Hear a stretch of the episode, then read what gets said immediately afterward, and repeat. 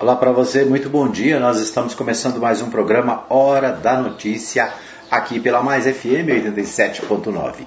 Você ouve também no, no nosso site, fmmais.com.br. Você ouve nos aplicativos e também no nosso podcast. Você ouve no Spotify e vários outros aplicativos de podcast. É isso aí, hoje é dia 30 de novembro de 2021, né? Hoje é dia do evangélico. É uma lei é, aprovada pelo Congresso Nacional, transformou o dia 30 de novembro em, em dia do evangélico. Então, nosso abraço né, e parabéns a todos os nossos irmãos evangélicos pelo Brasil afora, né, uma, um grupo religioso que cresce a cada dia. Né, temos, temos hoje é, milhões de evangélicos espalhados pelo Brasil inteiro e nós queremos parabenizar todos né, e desejar um bom dia e que a gente continue, né, os evangélicos brasileiros, continue pregando a palavra, ensinando a verdade, ensinando sobre Jesus Cristo, né, o Evangelho do Senhor, que é o papel do cristão, né, não só do evangélico, mas do cristão de uma maneira geral, pregar o Evangelho. Ide por todo mundo, pregai o Evangelho a toda criatura ensinando-os a guardar todas as coisas que eu vos tenho ensinado. Né? Diz lá em Mateus é, capítulo 28, a partir do versículo 16. Então, o trabalho né, e a tarefa nossa é anunciar Jesus, é ensinar as pessoas a seguir e fazer e viver de acordo com aquilo que Jesus ensinou. É a verdadeira doutrina bíblica que deve ser ensinada, tá bom? Então é isso aí para você que é evangélico, né, para você que serve ao Senhor numa igreja cristã brasileira, né, que Deus esteja abençoando. Os meus irmãos batistas, né, que estão, nós que estamos no, no, no Brasil há mais de 100 anos, também né, nos alegramos com esse dia festivo, né, um dia para lembrar as as nossas obrigações cristãs, né? Tá bom? Então é isso aí. Muito bem, hoje, 30 de novembro, último dia do mês de novembro, né? O ano já está acabando, estamos entrando aí já no período natalino, né? Das festas natalinas, muita gente se preparando aí para fazer as festas natalinas, né? Lembrando que é preciso manter todos os cuidados, porque a pandemia não acabou, né? Aliás, nós vamos ver no programa de hoje que muitas cidades brasileiras estão cancelando as festas é, de, é, de Natal e Ano Novo, né? Natal e Réveillon, por causa da nova onda da Covid-19, nova, né, a nova cepa que está preocupando o mundo inteiro. É isso aí. Mas, né, vamos festejar dentro do possível, né? Um abraço para o meu amigo Odair, tá deixando um ok, ok para você, aí acompanhando o nosso programa. Muito bem, é, vamos começar pelo futebol. É, vamos começar pelo Brasileirão, né? Hoje tem, pode se dizer, hoje tem decisão no Brasileirão, né? Hoje tem é, a possibilidade do Atlético Mineiro se tornar campeão sentado no sofá, né? Eu estou de Atlético Mineiro hoje já antecipando a festa, né? O, aliás, o Atlético antecipou a festa domingo no Mineirão e né, já é praticamente campeão brasileiro de 2021. Nós vamos é, a São Paulo com Humberto Ferretti, ele fala sobre essa situação do Atlético e a decisão de hoje, né, o jogo de hoje que pode dar ao Atlético o título de campeão brasileirão da, do Brasileirão Série A. Vamos ouvi-lo.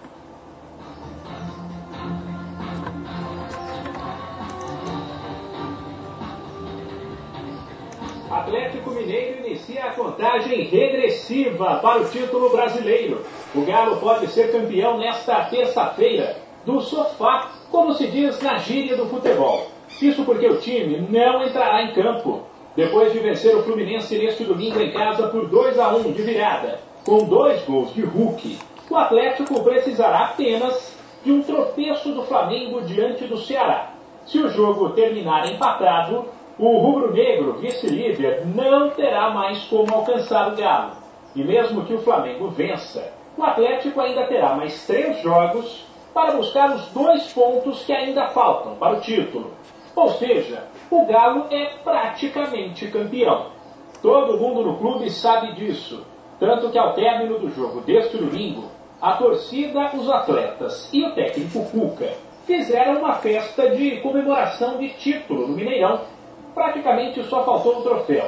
Depois, Cuca avaliou que foi uma manifestação merecida pela pressão que o grupo carrega. Você tinha, antes de começar o jogo, oito pontos em relação ao Flamengo. Se você perde hoje, como estava acontecendo, se passa a ter seis pontos. E você vai fazer um jogo lá na Bahia, de vida ou morte por Bahia, que você pode ter um revés. Que não é uma anormalidade. E passa a ter três pontos em dois jogos e tudo fica aberto, fica muito aberto. Então por isso é que a gente comemorou dessa forma tão efusiva, tão.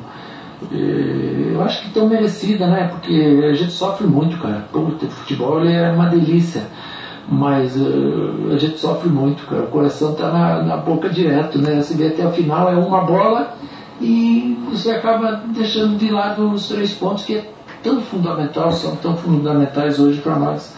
Então o jogo fica em aberto até o fim e a festa que a torcida fez hoje foi foi linda, foi uma das melhores que eu vi a torcida do Galo fazer. Cuca ainda avaliou o jogo com o Fluminense e citou o esforço dos jogadores do Atlético que em nenhum momento se entregaram depois de um primeiro tempo abaixo da média e mostraram frieza e poder de reação. Os jogadores vão ao limite, né? Você vê hoje um calor desse e a, e a busca por encontrar a melhor situação no jogo não, não apareceu no primeiro tempo. O Fluminense começou melhor o jogo, fez o gol. É um time perigosíssimo no contra-ataque, com os dois extremos muito rápido, com o pivô do centroavante com os três volantes que marcam pra caramba e jogam, a bola aérea é boa e fica muito perigoso. Você tem que buscar dentro da tua estrutura se acalmar, procurar jogar um jogo mais sensato, mais tranquilo, mais sereno, para buscar as oportunidades. E nós dentro disso buscamos, empatamos o jogo e, e viramos é, eu acho que merecidamente pelo segundo tempo, pelo que nós proporcionamos. Né? O Galo volta a campo na quinta-feira, fora de casa, contra o Bahia. Já o reencontro com a torcida, na partida que pode ser a da entrega da taça, será domingo contra o Red Bull Bragantino. De São Paulo, Humberto Ferreira. Edmar Silva.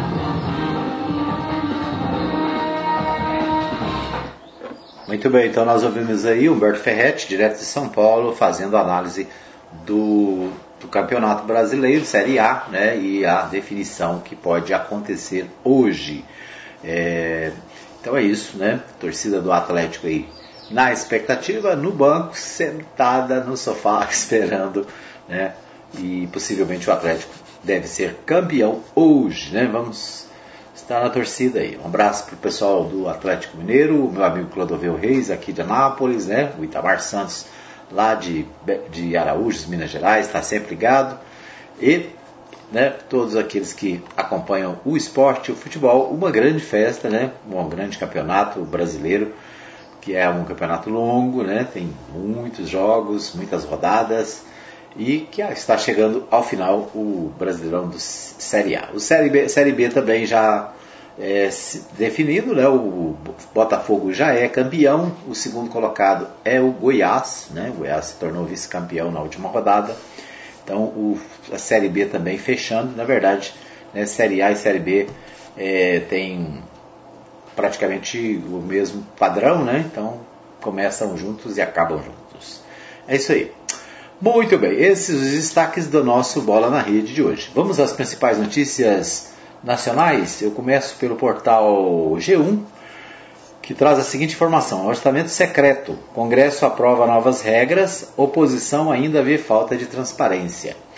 Texto que será promulgado prevê detalhamento de emendas já executadas, mas abre brecha para que nomes de parlamentares sigam ocultos. Resolução fixa teto para os próximos anos.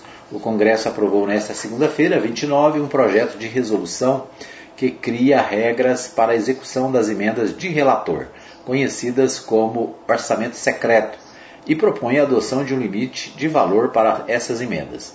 O placar entre os deputados foi de 268 votos favoráveis e 31 contrários. No Senado, a votação foi apertada e o texto passou por 34 a 32. O texto vai à promulgação. O, as sessões da, do Congresso costumam ser conjuntas, mas em razão da pandemia do novo coronavírus, deputados e senadores têm votado em reuniões separadas, primeiro na Câmara e depois no Senado. Pelas regras atuais, não há limite para esse valor dessas emendas e não é possível identificar parlamentar que solicitou os gastos. Então é uma polêmica que está é, sendo discutida, inclusive foi debatida no Supremo Tribunal Federal, né? está também sobre, a, sobre a, o debate no, no Supremo, que é esse orçamento chamado de orçamento secreto. Como é que funciona? O, o, os deputados recebem recursos para os seus estados, né, para suas cidades, e em troca desses recursos acabam votando em, em, em projetos de interesse do governo. É o famoso toma lá da cá, né? Eu te dou a emenda e você vota no meu projeto. É, o, é a ideia, né? E o detalhe é que é, com essas emendas de relator, o nome que aparece é apenas do relator, não aparece o nome do deputado beneficiado. Com isso, você não sabe se é, a, a maioria de nós não sabemos, né? Se aquele, aquele recurso foi objeto dessa troca. Né? Então a ideia, qual é a ideia? A ideia é o seguinte, eu recebo, vou lá, voto caladinho. Quem vai ficar sabendo que eu levei o recurso para o município ou para o estado? Vai ser o pessoal lá que interessa saber, né? Então, por exemplo, o deputado vai chegar na sua cidade e vai dizer, não, olha a verba ali da construção daquele hospital, fui eu que trouxe, né? A verba da construção daquela ponte tão importante, fui eu que trouxe. Né? Mas no, nos relatórios do, do Congresso né, e na, na, assim, nas páginas de transparência, não vai ficar transparente. Por quê? Porque lá o deputado não vai ser identificado, o senador não vai ser identificado. Né? Apenas é, o, aparece como emenda do relator né? Então, emenda do relator. Aí o cara recebe uma, um recurso lá no Ceará, no interiorzão lá, né? Alguns milhões. E é claro que lá todo mundo sabe quem trouxe, né? Porque lá às vezes só tem um deputado, o deputado da região, né? Então, ou seja, o Congresso continua escondendo a, os, a, as informações né, e tentando dar o calote aqui na, no Supremo Tribunal Federal, né? Porque na verdade o Supremo é, a tendência do Supremo é mandar que os nomes sejam revelados e os valores também. Então, é isso. Vereador de Fortaleza, Ronivaldo Maia, passa carro por cima de mulher e é detido por tentativa de feminicídio. Testemunhos afirma, afirmaram para a polícia que a mulher saiu do automóvel onde estava o parlamentar Ronivaldo Maia. Em seguida, ele acelerou o carro, passando por cima da vítima. O vereador de Fortaleza, Ronivaldo Maia, do PT, foi atuado em flagrante por tentativa de feminicídio. É, o vereador de Fortaleza, né, foi autuado em flagrante tenta por tentativa de feminicídio ao atropelar uma mulher de 36 anos. O fato ocorreu na noite desta segunda-feira no bairro Conjunto Ceará em Fortaleza. A assessoria do vereador informou ao G1 que tomou conhecimento da detenção do parlamentar. A assessoria afirmou que apura as, as circunstâncias da detenção e aguarda informações concretas sobre a situação que serão repassadas pelos advogados que acompanham o caso. Né? Então, é um, mais um fato lamentável envolvendo o vereador de Fortaleza. Bom, a Polícia Federal investiga fraudes em esquema de compra de medicamentos de alto custo. Operação Raros cumpre oito mandados de busca em São Paulo e no Distrito Federal. Né? Então, mais uma operação da Polícia Federal acontecendo. A... Aconteceu nesta terça-feira uma operação contra supostas fraudes que envolvem entrega de medicamentos de alto custo para pessoas com doenças raras. Remédios são adquiridos com dinheiro público e fornecidos a pacientes por meio de ações judiciais. Os policiais federais cumprem oito mandados de busca e apreensão em São Paulo e no Distrito Federal, expedidos pela 12ª Vara Federal Criminal de Brasília. Uh, esse, essa questão de medicamento de alto custo é um problema no Brasil inteiro, né?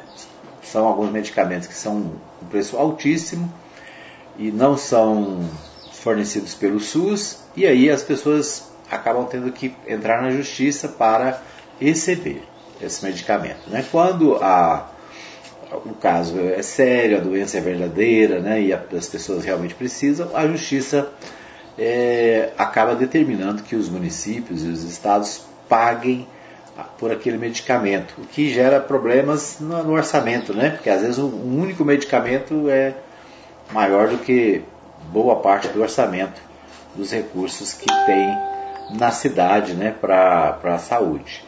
Agora, o problema maior né, é, são as fraudes que acontecem, né, e aí a ação policial, né, a ação da Polícia Federal, é justamente para com relação a esses é, excessos né, e as ilegalidades que são aplicadas usando essa, essa, essa situação. Né? Então, é uma situação difícil para quem precisa e aparecem os oportunistas né, para roubar o dinheiro público. Muito bem, é, novo partido de Bolsonaro, PL, tem passado governista e já fez vice de Lula, é o que diz o portal UOL, né? Recém-eleito presidente Luiz Inácio Lula da Silva, do PT, abraça seu vice-presidente José Alencar após receber a confirmação de sua vitória em São Paulo.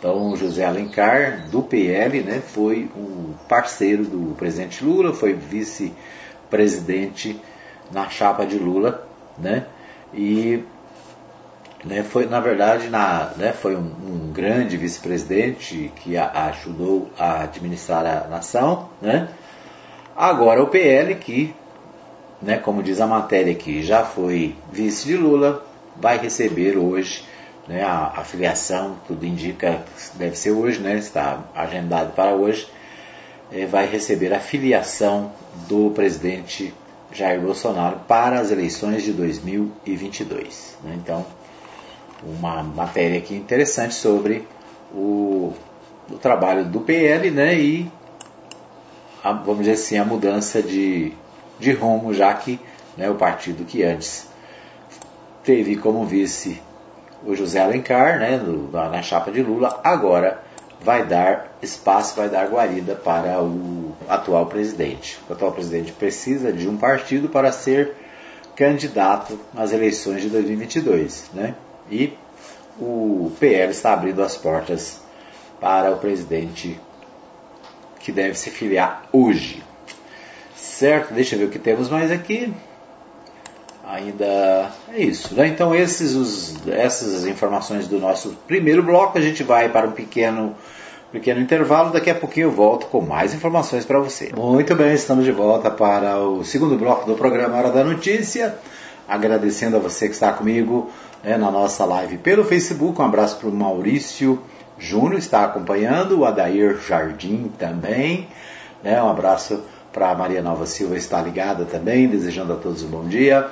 Obrigado a você que me ouve aqui em Anápolis, para você que ouve em qualquer lugar do Brasil ou do mundo, né?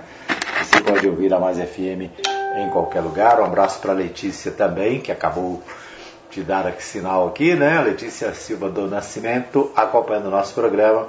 Um abraço também né, para todos que nos ouvem em qualquer lugar do mundo. A Letícia que está em Brasília, né? Acompanhando o nosso programa. Muito bem. É, nós vamos a Goiânia com o Libório Santos, né? O Libório Santos traz as principais informações de Goiânia. Deixa eu acessar aqui o Libório Santos sobre o que acontece na capital goiana. Vamos ouvi-lo.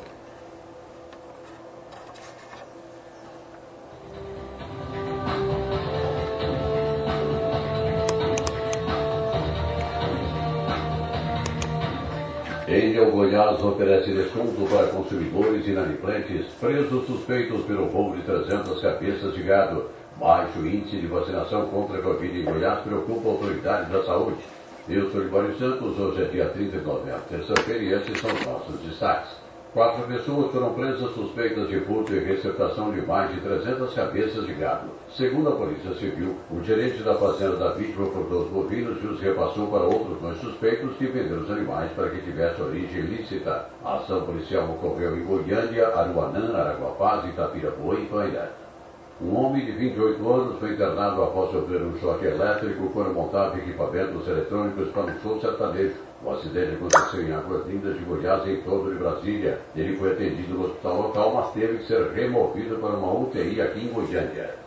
Olha, se possível, começar 2022 sem dívidas. Que beleza, que bom, hein? A Enel Distribuição Goiás acaba de lançar a opção Quita Fácil em condições especiais de negociação de dívidas para todos os seus clientes. A iniciativa tem como objetivo estimular a regularização daqueles que estão inadimplentes junto à empresa, além de facilitar essa negociação com descontos, redução de juros e diversas opções de parcelamento. A campanha se estenderá até o dia 31 de dezembro. Myron Guimarães, especialista em crédito da Enel Distribuição Goiás, dá mais detalhes. É, através da ação Quinta Fácil, a está buscando regularizar aqueles clientes que tiveram alguma dificuldade financeira e não conseguiram pagar suas contas de energia em dia. Para isso, a gente está oferecendo algumas condições excepcionais de negociação. Condições muito boas. Né? Para quem tem dívida há mais de 180 dias, alguma dívida atrasada há mais de 180 dias, ainda está oferecendo desconto de até 50% no valor total da dívida, incluindo atualizações, multas, juros e também parcelando essa dívida em até seis vezes. Essa negociação está disponível nas nossas lojas e no nosso call center 0800 62 0196. Para quem tem dívidas mais recentes, de menos de 180 dias, não, não há o desconto, 50%, mas também tem condições especiais. O cliente pode parcelar em até 11 vezes. Né? Essa negociação para dívidas mais recentes, além do call center, além das lojas, também está disponível no aplicativo da Enel Goiás e no site enel.com.br. A Saneago, através do programa Sanear, também negocia débitos até 30 de dezembro. Olha, quase toda a área do estado de Goiás está com sinal de alerta emitido pela meteorologia quanto à possibilidade de ocorrência de tempestade nos próximos dias. No distrito do município de Pirinópolis, várias casas foram inundadas e algumas danificadas pela enchente de rio. Diferente do que ocorreu no início das campanhas de vacinação contra a Covid-19, quando os goianos corriam para se vacinar, atualmente a postura está em baixa. Para se ter ideia, em Goiás a quantidade de imunizantes alcançou 55,8% da população e parou. Esse percentual deixa o Estado em 16º lugar na cobertura vacinal nacional, que vem preocupando a Secretaria Estadual da Saúde. Pela Série A do Campeonato Brasileiro, o Atlético Goianiense derrotou o Bahia por 2 a 1 e está na 13ª posição, se distanciando do rebaixamento. As secretarias estaduais da Saúde e da Economia celebraram o termo de ajuste de gestão com o Tribunal de Contas do Estado para pagar dívida de 138 milhões 684 mil reais da saúde, contraída entre os anos 2016 e 2018. O valor é referente às contrapartidas estaduais obrigatórias para execução de ações e serviços de saúde nos 246 municípios. O presidente da GM, Carlos Alberto, afirmou que com isso o atual governo quita todas as dívidas pendentes contraídas do governo anterior, como transporte escolar, merenda e também na saúde. O Sistema OCB acaba de lançar através do Sescop Goiás o seu primeiro curso de graduação na modalidade Ensino à Distância AD. A graduação tecnológica em gestão de cooperativas terá duração de dois anos e com a missão de formar profissionais qualificados para gerir cooperativas serão realizados três vestibulares nos dias 8 de dezembro, 16 e 18 de janeiro. Gislaine Neves, coordenadora de formação profissional do Sescop Goiás, dá todos os detalhes. O curso será ministrado e certificado pela Faculdade ZAI Brasil, Escola de Negócios, especialistas em soluções educacionais para o cooperativismo, com reconhecimento pelo MEC. E para começar com o pé direito, a instituição vai conceder bolsas integrais para os 100 primeiros classificados no vestibular, ou seja, as mensalidades serão totalmente custeadas pelo Sescop Goiás para os 100 melhores colocados. Podem concorrer à vaga no curso superior em gestão de cooperativas dirigentes, colaboradores e cooperados das cooperativas goianas, desde que tenham ensino médio completo. Serão realizados três vestibulares em datas diferentes, com seus respectivos prazos de inscrição. Eram essas as informações de hoje. De Goiânia, informou Libório Santos. Edmar Silva.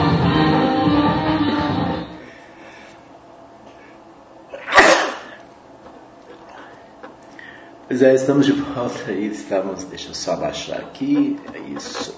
Estamos de volta é, depois do Libório Santos, né, trazendo as principais informações. Destaque para essa negociação entre consumidores e a Enel, né, e também o Libório lembrou que a Saniago também está negociando as dívidas é, dos, da, da, do, daqueles devedores das empresas, né?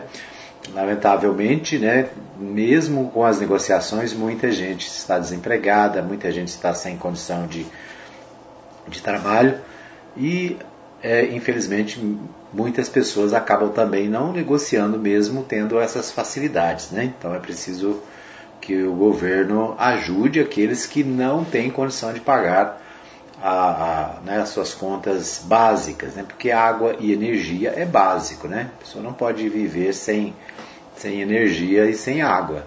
Então, é interessante a iniciativa das empresas, né, que estão negociando, mas o governo precisa estar atento àqueles que, mesmo com a negociação, não, não consegue, né? Porque é, com a pandemia, né? Antes da pandemia já haviam muitos desempregados. Com a pandemia, né, a coisa se agravou ainda mais. Então, é, é interessante a iniciativa das empresas, mas eu acredito que precisa um pouco mais. Né? Preciso que o governo, aí entra o governo do estado, aí entra os municípios, estejam atentos né, à, à, à questão social. Porque hoje nós temos no Brasil mais de 15 milhões, né, 14 milhões em média, né, 14 a 15 milhões de desempregados. Nós temos mais de 19 milhões de pessoas em situação de pobreza e passando fome. Né? Então, a, é uma, uma boa iniciativa, mas é preciso mais. Né? É preciso estar atento para aqueles que não têm chance nem de fazer essa negociação. Né? Porque é uma coisa é você negociar e dizer, olha, você me paga sem juros, sem multa, sem nada, mas e aí, eu tenho dinheiro para pagar? Né? Então essa é um, esse é um, é um, acho que um, um momento, um segundo momento que precisa ser avaliado. Né? Bom, a, o Jornal Popular, né, o, o Libório falou aí da questão da vacinação, a vacinação em Goiás começou muito bem, mas estacionou, né? Então, é, muita gente que deveria se vacinar não vacinou, tem muita gente que é, não tomou sequer a primeira dose, tem gente que tomou a primeira dose e não tomou a segunda, né? Então, é, a, a, situação de vacinação ela acaba estagnando, ela né, começou muito bem, mas, mas está, é, vamos dizer assim, parada. Então é preciso que, que haja incentivo por parte do governo, por parte da, né, das, da, até da, da, mídia, né, para que as pessoas procurem ah, os postos de saúde para vacinarem, né? E o Jornal Popular traz, né, por falar em vacina, o Jornal Popular traz o seguinte: com nova variante, cidades de Goiás podem vetar festas de Natal e Réveillon. Secretaria Estadual de Saúde vai emitir recomendação para que eventos de rua não sejam realizados. Protocolos são reforçados atualizada, é, essa matéria atualizada ontem à noite, né? Caldas Novas é uma das principais cidades turísticas do estado, pode cancelar festas de Natal e Réveillon. né? Então nós estamos vendo aí o pessoal preparando as festas, Caldas Novas, que é né, uma das cidades turísticas de Goiás que mais recebem visitantes, né? está tudo se preparando para as, as festividades, mas a nova variante né, que, está, que apareceu na África do Sul e que está né, preocupando o mundo inteiro, ela pode levar a, a, uma mudança de planos nesses festejos. Né? Então é isso. Então, possivelmente o, vai haver mudanças, né? E eu acho que o bom senso recomenda isso, né? Nós não podemos abusar embora né, a situação hoje esteja muito melhor do que né, nos, nos, meses anteriores, mas nós não podemos é, abusar da situação né, e correr riscos.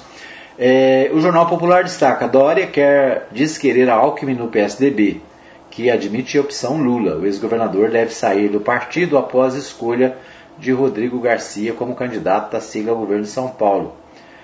É, vaga pleiteada por ele. Né? O Geraldo Alckmin tem sido cotado para ser vice do presidente Lula. Né? O Geraldo Alckmin pode, já disse que sairia do, do PSDB, dependendo do resultado das prévias. Então o Dória está dizendo que não quer que o, Dória, que o Alckmin saia. Naturalmente, não, né? nenhum partido gosta de perder seus, seus componentes. E o Dória está né, tá querendo segurar o Alckmin no PSDB. Mas o Alckmin pode é, voar para outro partido, possivelmente o PSB. Né, existe toda uma conversa para que ele seja o vice de Lula. Né? O Alckmin foi candidato a presidente da República e na eleição para presidente teve apenas 4% dos votos. Né? Então, é, não, não é uma grande votação, vamos dizer assim, mas ele na chapa do presidente Lula, ele, ele abriria espaço para, para, vamos dizer assim, setores considerados de centro né, e até de direita. É isso. O Diário da Manhã, no Diário da Manhã, é, o assunto político aqui é Goiás, né? Daniel, é, diálogo com Rogério para reforçar reeleição de Caiado. Daniel Vilera, do MDB, né, que deve ser o vice de Caiado, está conversando, tentando dialogar com o prefeito Rogério Cruz é, para reforçar a, a, as eleições e o apoio ao Ronaldo Caiado. Né? O Daniel é, já está praticamente definido, né? Definido como vice de Caiado. E o, o, o, MDB, que fez parceria com o Rogério Cruz para as eleições de prefeito, né? o Maguito venceu as eleições, mas o Maguito acabou né, morrendo antes, antes mesmo de assumir. E o Rogério Cruz logo que assumiu, rachou com o MDB, né? Tirou os secretários que eram do MDB, do, do, da, do, da prefeitura e tal, e eles ficaram, vamos dizer assim, atritados. Agora, né, o Daniel está tentando fazer o meio jogo, né, o meio campo aí, o, meio, o jogo com o Rogério Cruz para reforçar o Caiado, né?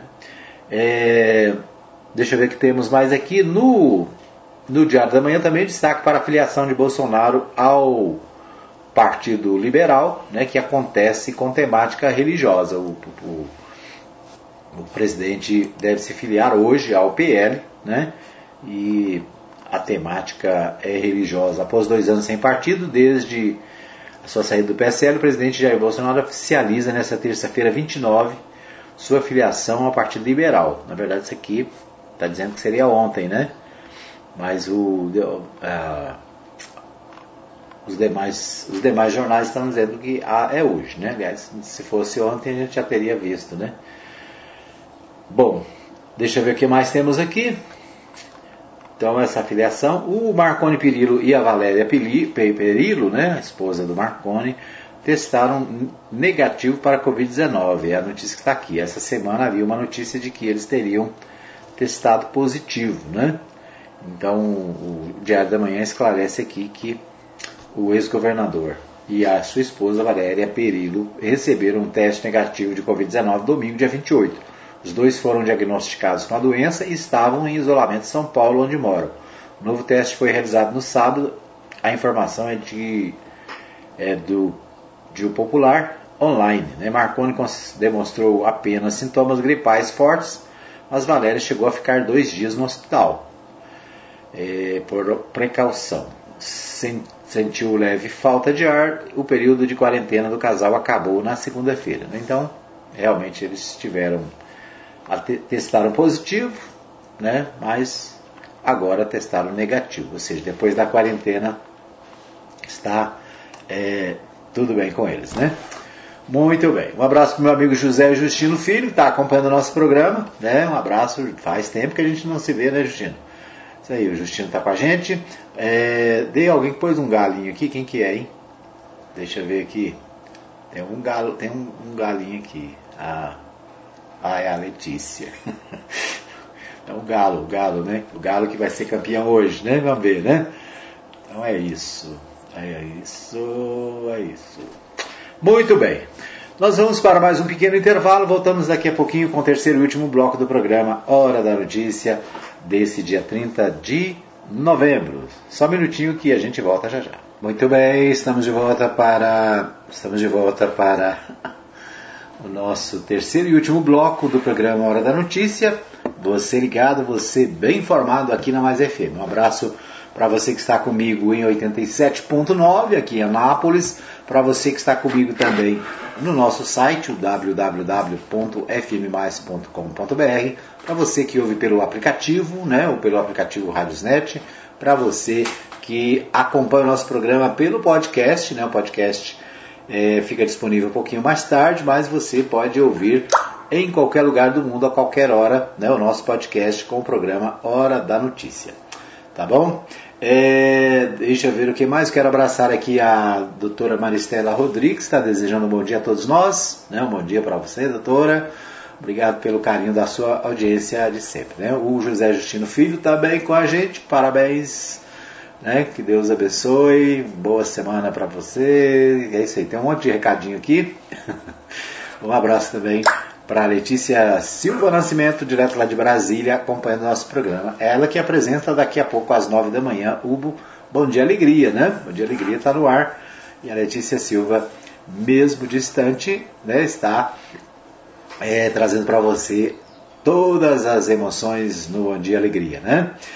Bom, por falar em Bom Dia Alegria, eu quero lembrar mais uma vez, na próxima quinta-feira, às 10 da manhã, nós vamos fazer uma live especial, uma live pouco diferente das nossas lives, né? Nós vamos falar sobre como você pode ter o seu programa de rádio, né? Você gosta de rádio, é, sonhou em ser radialista, sonha, acha que, que gostaria de, de, de saber como funciona, né? É, gostaria de melhorar a sua comunicação. Então, nós vamos fazer uma live na próxima quinta-feira, às 10 da manhã, dia 2, né? Portanto, depois de amanhã, uma live sobre é, sobre rádio. Né? Vamos falar sobre rádio, sobre a história do rádio, sobre a nossa é, participação no rádio e sobre como você pode ter o seu programa de rádio. Né? E além do rádio, outras alternativas como o próprio podcast, né? que agora é uma novidade e está sendo utilizado por grandes empresas no Brasil e no mundo. Então é isso. Quero convidar você nesta quinta-feira, a partir das 10 da manhã, né, nós vamos ter mais ou menos 40 minutos de. É claro, né, vamos, vai depender de quem estiver participando, mas é, eu penso uns 40 minutos onde nós vamos falar sobre os sete passos para você ter o seu programa de rádio, tá bom? Tá certo? Você é meu convidado, minha convidada, tá bom? É isso. Bom, vamos às principais notícias aqui da cidade. Né, na, na cidade. Aliás, antes da cidade, nós vamos ouvir o Libório Santos. O Libório Santos falou com o deputado Antônio Gomide. Nós vamos ouvir essa matéria é, com o Libório Santos, direto de Goiânia. Ele fala conosco né, sobre a, a, o trabalho do deputado Antônio Gomide na Assembleia Legislativa. Vamos ouvi-lo.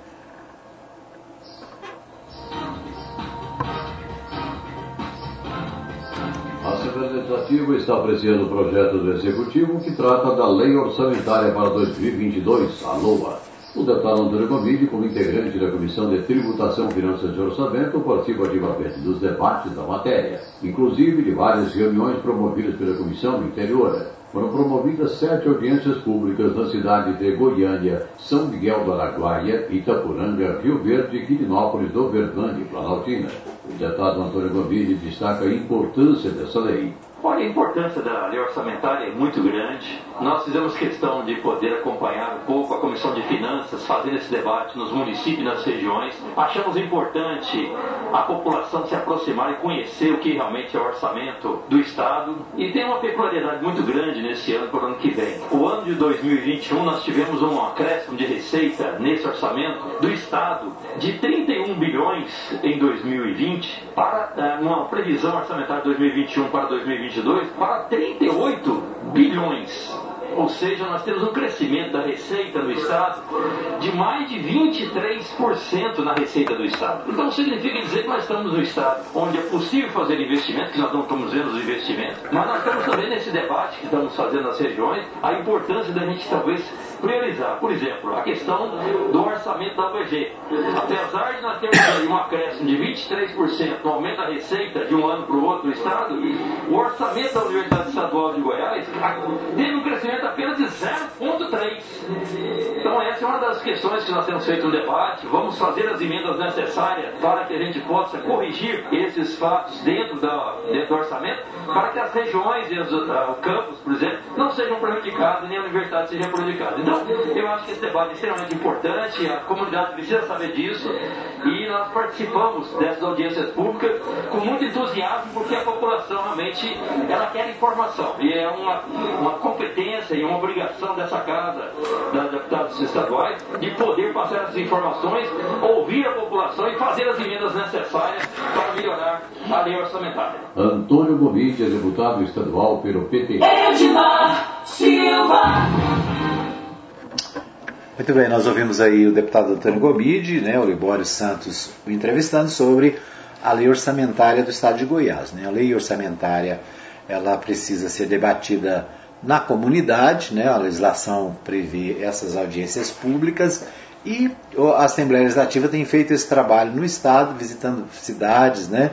É, várias cidades, é claro que não dá para ir todas, mas faz por região, né? visita determinadas cidades e nessas cidades faz o debate sobre a, a, o orçamento. E você viu aí, né, uma das preocupações do nosso deputado aqui de Anápolis é a questão da UEG. A UEG, a Universidade Estadual de Goiás, que foi criada né, a, na época do governo Marconi, tinha 40, 40 é, campos, né, 40 cidades de Goiás onde a, a universidade funciona, ou funcionava pelo menos. Né? Então, o, com a mudança do governo, o atual governo acabou retirando recursos da universidade, amarrou a universidade, tem, tem lugares aí que não houve vestibular no, nos, nos últimos anos, e a preocupação é que a universidade tenha recursos suficientes para continuar o seu trabalho. Né? Eu fiz parte, eu, eu era professor da Universidade Estadual quando foi criada, criados esses polos né, eh, da universidade e foi um grande, um grande avanço. Por quê? Porque antes todos os jovens né, do interior precisavam vir para Nápoles ou para Goiânia né, ou para Brasília para fazer o seu curso superior. E com a expansão da Universidade Estadual, a, a, você fixa as pessoas no seu lugar. Né? A pessoa não precisa sair de, lá de São Miguel do Araguaia para vir para Goiânia, por exemplo. Né? Não precisa sair de Porangatu para vir para Goiânia. Ela não precisa sair de Uruaçu para ir para Goiânia. Ela pode ficar... É, ela pode ficar lá na, na sua região, né? E milhares de, de profissionais foram é, se formaram com essa com essa com essa expansão da universidade. Agora a universidade precisa de recursos, né? E a cobrança do deputado aí é para que haja investimento, mais investimento nas, nas universidades, né? especialmente na Universidade Estadual de Goiás, tá certo? Então é isso aí, né? a participação do deputado Antônio Gomide no nosso programa, né? trazida é, aí com a reportagem do Libório Santos. Um abraço para o meu amigo Pastor Jonas, né? Pastor Jonas em São Paulo, diz camisa destacada, hein? Essa, essa é boa, né? Essa é boa e a gente já está festejando antecipadamente aqui a conquista do título que deve acontecer hoje, né? Então hoje deve confirmar o título. Tá todo mundo né, ligado aí para ver se é hoje ou é na quinta-feira, né? Pode ser hoje, pode ser na quinta-feira, mas a gente já está comemorando, né? Um abraço para o Rodrigo Santos também, desejando um bom dia, né? o pastor Rodrigo, gente boa toda a vida, é, acompanhando a gente aí na nossa live. Muito bem, vamos destacar aqui as notícias da cidade. A polícia caça homem que matou grávida, enteada e fazendeiro no interior de Goiás é a matéria do jornal Contexto. Né? Ontem nós vimos aí na, em rede nacional, lamentavelmente, mais um né, crime bárbaro em Goiás.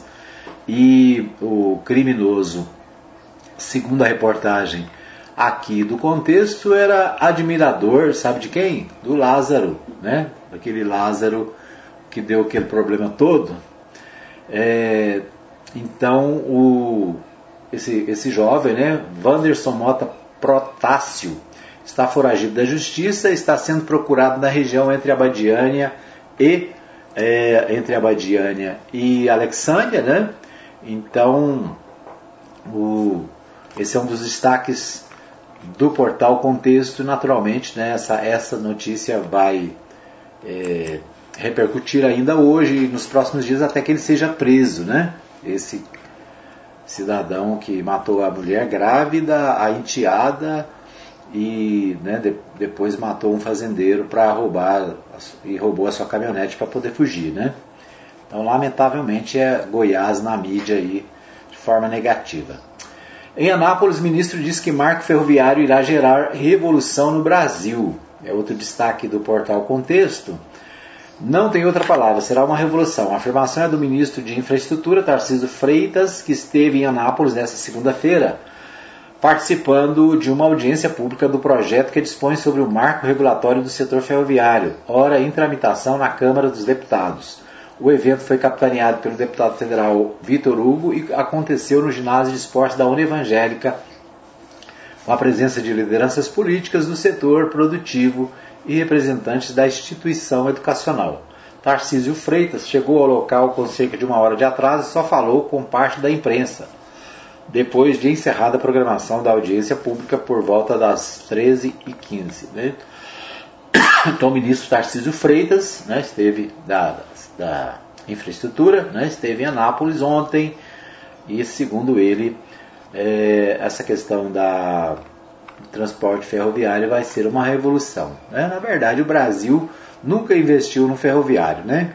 fez opção pelo rodoviário, por isso né, o, a gente tem tanta caristia na, nos preços aí dos alimentos, por exemplo. Né? Então, eu quero ver isso, né? quero ver esse futuro, se Deus quiser. Bom, idosos podem ser. É, podem acabar sem onde ficar após confusão no abrigo São Vicente de Paulo espaço é gerenciado pelos vicentinos de Anápolis e tentam que tentam fechar o local. A polícia foi chamada. Né? Então, o Conselho Metropolitano dos Vicentinos de Anápolis esteve envolvido em uma baita confusão no município de Jaraguá neste domingo. A polêmica segue dando o que falar até agora. O episódio teve início depois que o grupo religioso tentou impor o fechamento do abrigo de São Vicente Paulo, que é gerenciado por eles. A iminente transferência dos mais de 20 idosos amparados pelo local causou enorme comoção no município. Né? Então, os vicentinos de Anápolis que administram esse, esse abrigo em Jaraguá, né? Então, essa é a informação que está no portal 6. Deixa eu ver que temos mais aqui. É isso, nosso tempo está esgotado.